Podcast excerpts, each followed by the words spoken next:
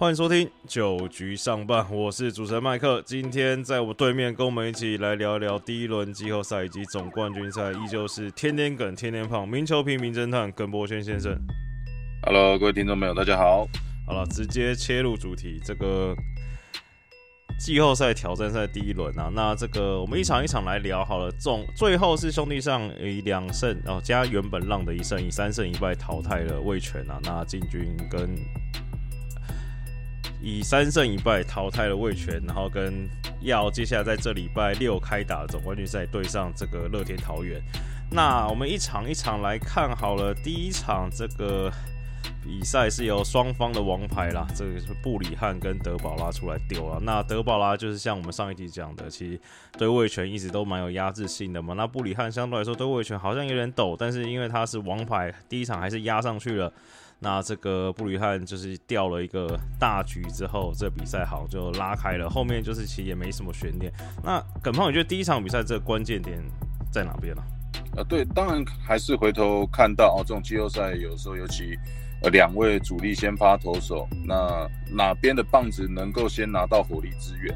那甚至这种不止一分的一个火力支援来讲的话，呃，胜算就是比较高。那当然，刚提到的布里汉，其实呃，以他今年的战绩，呃，十胜以上，那投的最不好的就是中信兄弟哦，那防御率是高达四以上。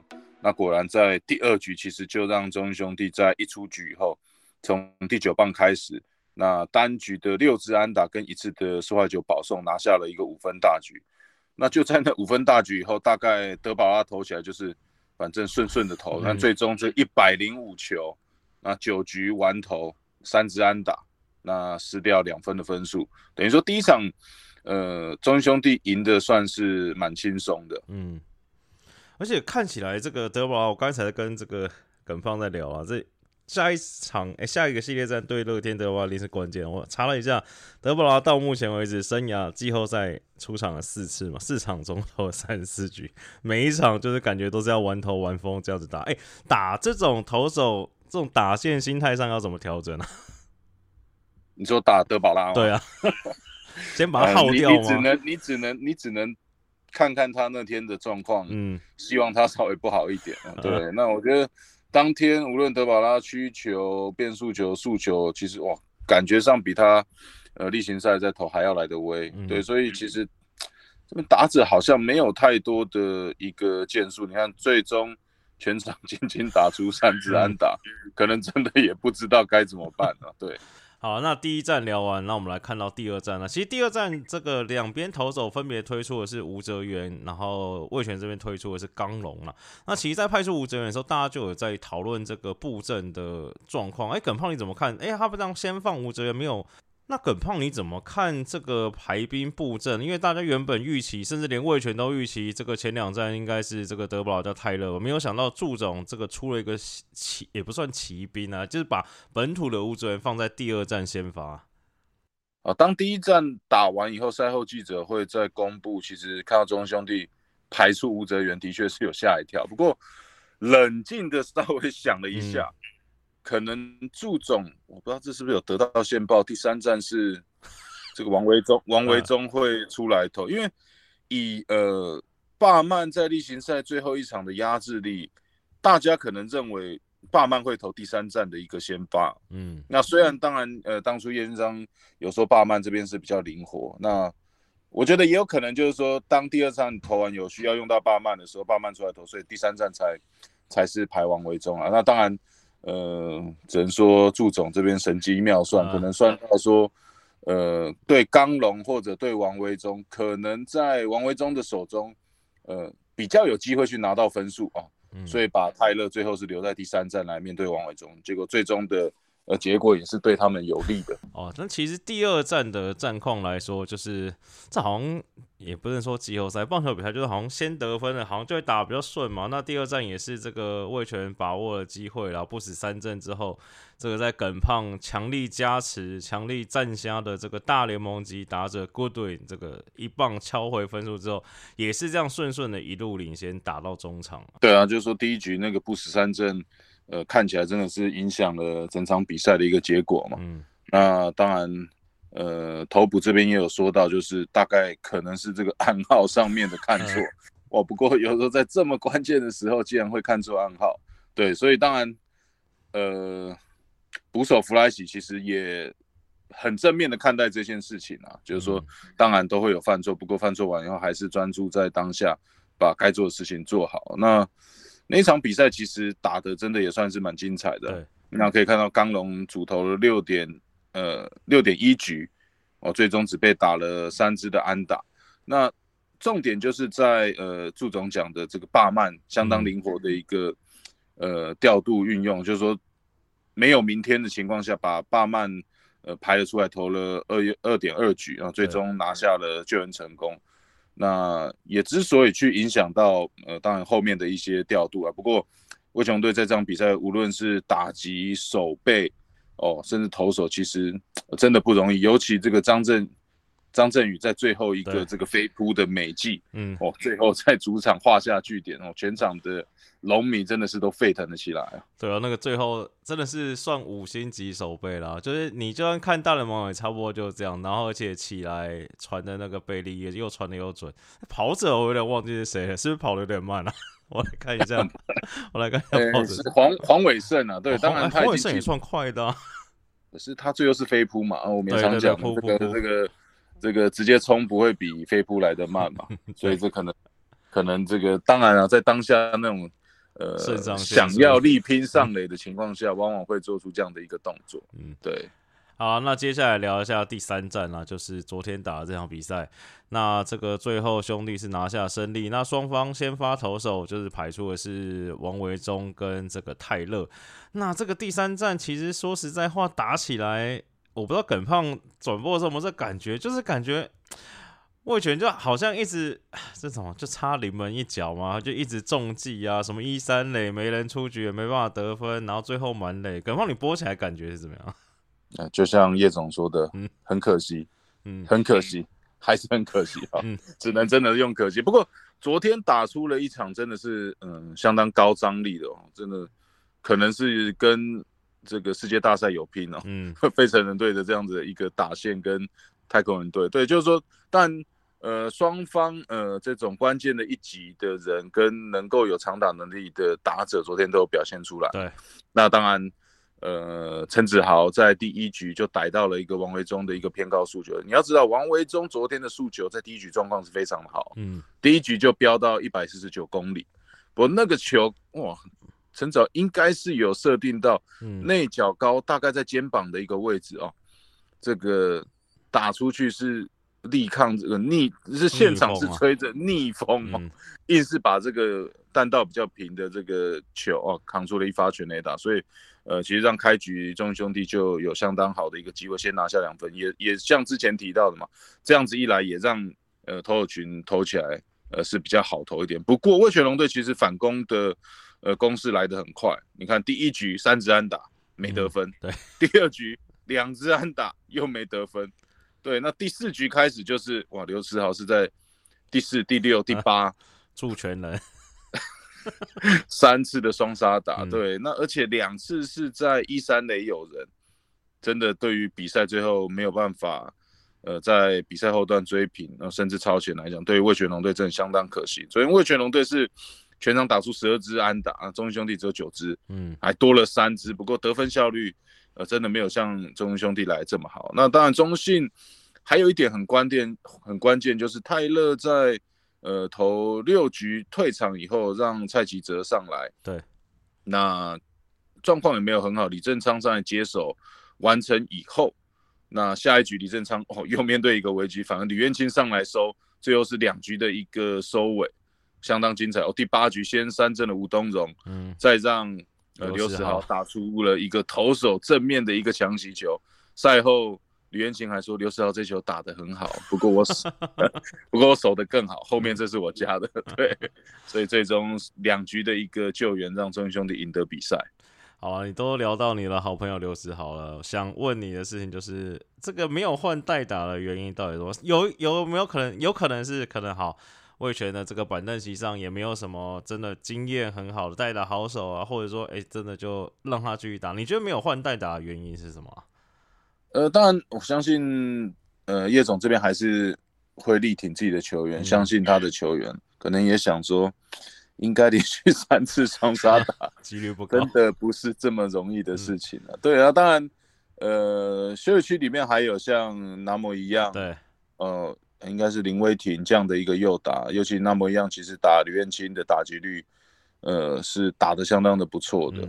那可能也在看到那么一样，其实在这次季后赛，呃，出赛的频率不是这么频繁哦，所以在这么关键的时候，并没有选择呃，相信那么一样来做代打，还是选择让刘世豪继续打下去。对我，我就觉得这这个这一次的整个呃季后挑战赛，呃，绝对会给魏全龙对这些年轻的球员相当好的一个经验哦，无论是呃刚提到尤其是张振宇。或者这个天哥郭天信，或者李凯威这几个，看来要扛起魏全龙队未来的这个三个棒次。嗯，无论其实你看到这比赛中真的有一些 nice play 啊，包含呃昨天有一个呃那球吗？对，应该是许继宏从一垒要对对对挑战本垒陈子豪的第二支安打嘛，二垒安打直接打在中左外野的一个全垒打墙。那当时郭天信跟张振宇跟刘时豪的一个。呃，play 哦是完全没有瑕疵，嗯，对，去做到这样子的一个 play，所以才让许杰勇在本垒之前出局。对，那再我再就是提到刚呃，在第七局魏全龙队追平，其实那一个打席真的相当精彩，嗯，头打对决，李正昌对吉吉要拱冠，嗯，他他就有一点像刚我们提到这个费城队，呃，今年的季后赛，无论是这个 Schwarber，无论是 Harper，无论是 Hoskins。在打垒上有人哦，这个如果追平分上来打击，如果是这三位打者，就像魏全龙，如果是呃吉吉要广冠上来打，嗯，我这个希望真的是无穷。对，而且你看，真的就是他他。这个获得大家的一个期待，真的扛出了一支两分打点追平的全垒打，嗯尤其在绕垒，大概我 rap 也从一垒开始，那唱回到本垒，对啊，所以我觉得昨天打了一场相当高张力的比赛。对啊，那其实，在三战之后，一定还是有这个胜利的球队。那魏权这个第三季啊，这个也算画下一个句点啊。那其实，哎。耿胖，你帮魏权打个分数好了啦，就是以今年的魏权这个表现，你觉得是达标呢，还是超标？因为确实这个叶总在成军的时候就说三年要打季后赛，至少这个讲出来了，应该算低标吧？这低标有过。但你以今年整个季后赛的表现或整个球界的表现，你觉得魏权这个明年的一些展望或者今年成绩你怎么样看呢？呃，我觉得至少有一个呃八十五分啊。当然你说呃过程中难免还是有一些手背上面的瑕疵。或者呃一些该基本观念该送垒上的跑者或者推进或者该拿到的分数看起来没有拿到，不过我觉得这个都是以经验啊，就是说在那样子情况呃紧张的情况下，你有没有办法去控制你的身体或者控制你的想法啊？不过整体从呃季赛，然后呃看到有打季后赛机会，有办法咬住，那甚至。呃，叶总的一些调兵哲学，呃，用人的一些哲学，啊，甚至让很多选手，呃，在今年有相当突出，呃，跟去年不一样的一个表现，所以我觉得至少看到现在有，呃，八十五分甚至九十分的一个表现对，对啊，那这样明年这个，其实就我觉得就像耿胖说的，就其实你看得出来他们一些舰队的基石球已经有了。你说中线的这个李凯威、郭天信、张振宇，大家挤一挤到拱冠。那你说三垒的刘基宏，那还蛮年轻的，南莫一样嘛？那再补一补洞，那我觉得他可能未来，而且这些球员说实在都很年轻，他明年可能好，徐若曦再回来，其实他们可能在未来的这两三年的成绩，可以预期应该都相当不错。但当然，明年他们会少了一个洋将嘛，对他们战力也说会有一定的影响嘛。对啊，所以我觉得，呃，叶总也提到了嘛，那除了一些可能资深的球员。呃，在季后挑战赛打完，好像 这个礼拜就马不停蹄，马上的要展开球训，哦，来为呃明年的球季再来做准备了。所以还是相当期待，呃，为全龙队明年呃在季赛会有更好的一个成绩。好，好，那聊到这边，我们先稍微休息一下，待会回来再来聊一下总冠军赛的戏码。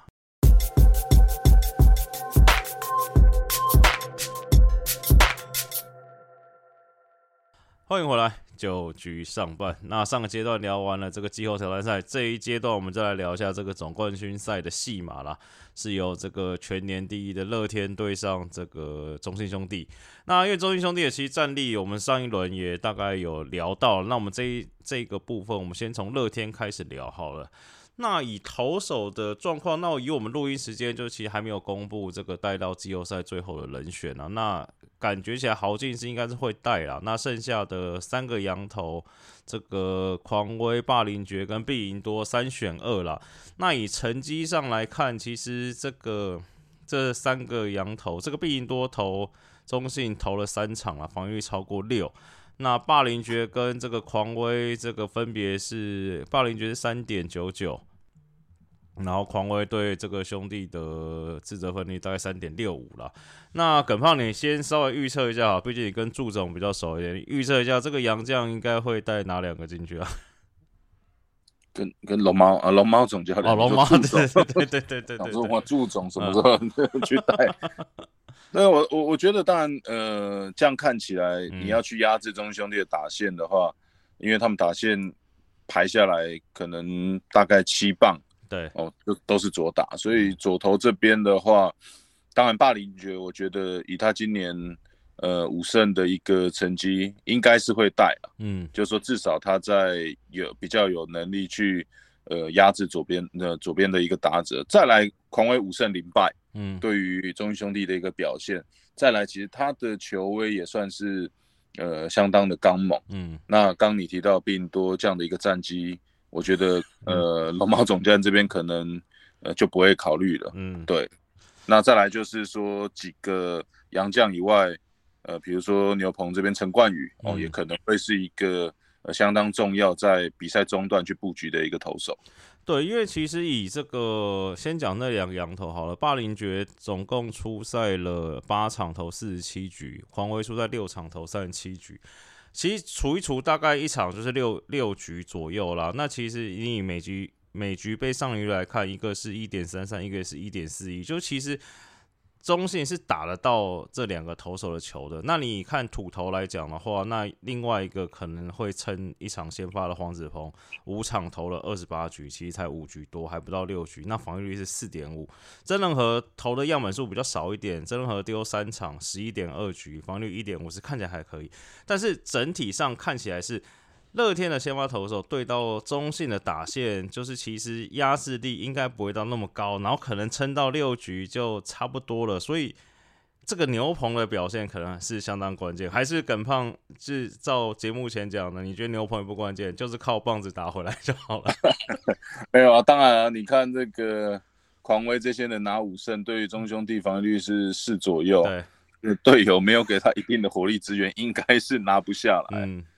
对啊，当然，嗯，刚提到的嘛，黄子鹏也好，嗯，可能必须撑在第三站这边。对，那或者刚提到的几位的左手的牛棚，包含像呃赖鸿成，嗯，那包含像刚刚呃讲到的陈冠宇。对，其实我觉得这一次的这个台湾大赛应该都会有一定的程度的一个比重啊。对，就是说你你一遇到这些左打者，你真的。就是把你最有机会解决他们的左手牛棚必须去推派出来。对，那刚刚这个耿胖提到的这几个投手，那其实陈冠宇今年对兄弟投的不错，投了八点一局没有掉分，防御率是完美的零呐。那另外一个左投啊，这个王义正，这个兄弟应该非常熟悉，十四点二局防御率是一点八四。那其他几个右投哦。诶，还有一个左投是赖鸿成嘛，十点一局三点四八。那其实其他的右投，譬如说像今年表现不错的陈宇勋，防御率是五点四。那许俊阳是二点二五了。那当然，这个大家都知道，今年这个乐天战绩这么好，是他们守护神豪进，这个投了十七点一局，防御率零点五二。所以就是。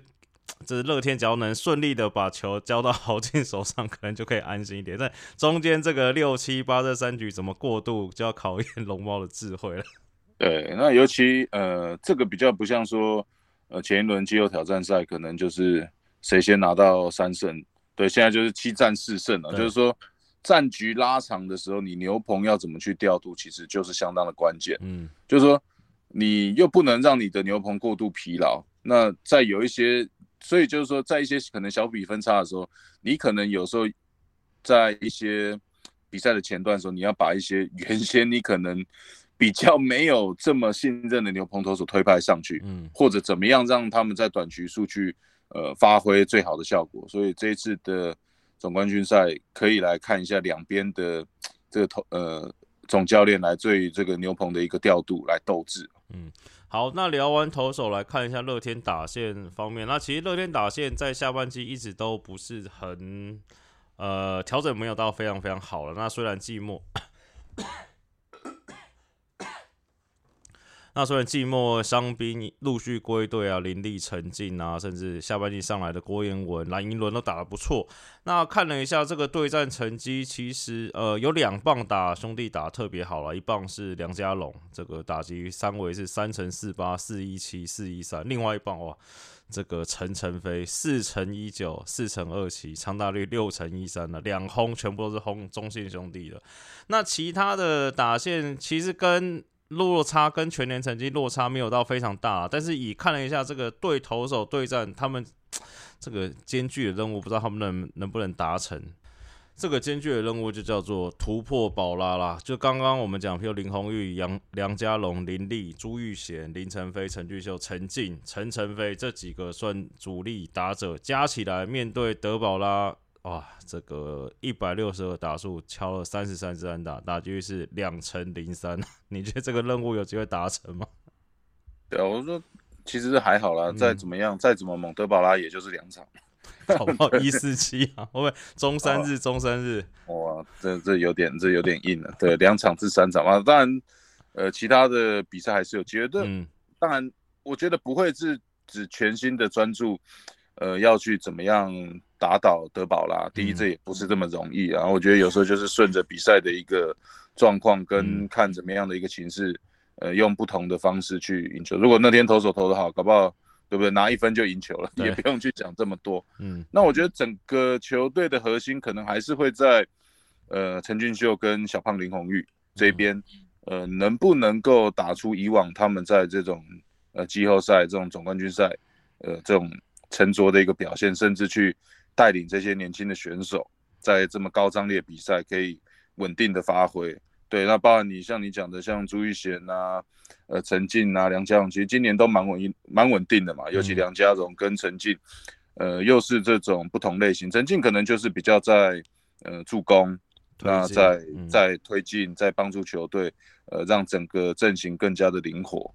对，那当然，呃，这条打线还是蛮有看头的。对。